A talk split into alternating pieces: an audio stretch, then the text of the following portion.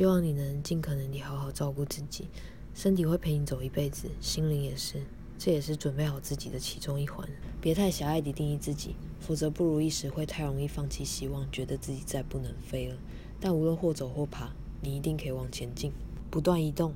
在逆风时稳住自己的心灵，把握每次飞翔的机会，珍惜每个同飞的伙伴，互相看照扶持。必须专注地活在当下，才能驾驭变化的气流。我知道在上头有多冷，空气的重量有多压，但我也知道你比我更清楚，能飞就是愉快的。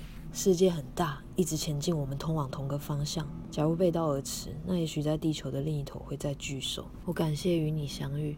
如此，我能用第二人称同你说话。也许你也知道，你就是我，都有自己伟大的脆弱、渺小的自大。所以不要害怕，在我还没放弃之前，也不许你放弃。